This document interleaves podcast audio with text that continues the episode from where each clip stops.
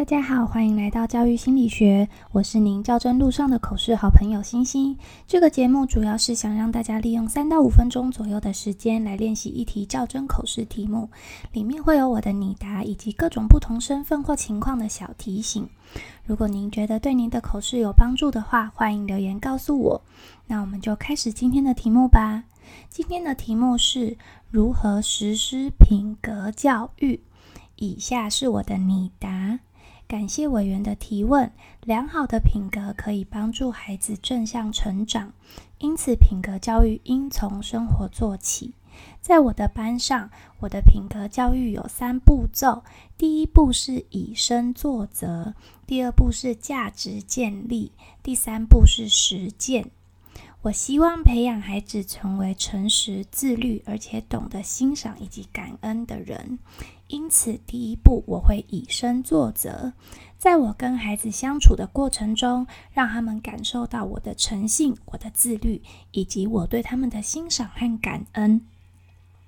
除了老师的以身作则以外，我也会透过班亲会和亲师小语，寻求家长的支持与合作，共同成为孩子的楷模对象。第二步是价值建立，将良好的品格内化，需要先经过价值澄清与建立。在课堂中，我会透过影片、活动、课本内容，适时融入品格教育。在课堂以外的时间，我也会借由临时事件的讨论，帮助孩子建立正确的价值观。第三步则是实践。在价值观建立之后，接下来要做的是行动。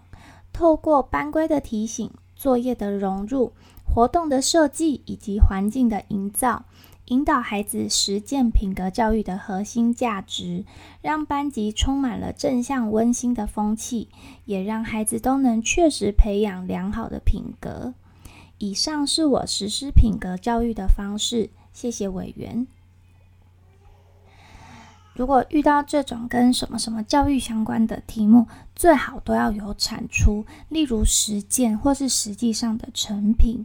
在试教的时候也一样哦，能够有产出或实践的教学设计就是亮点。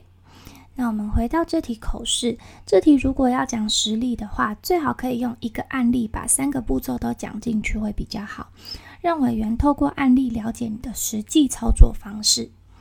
那我今天的分享就到这喽，拜拜。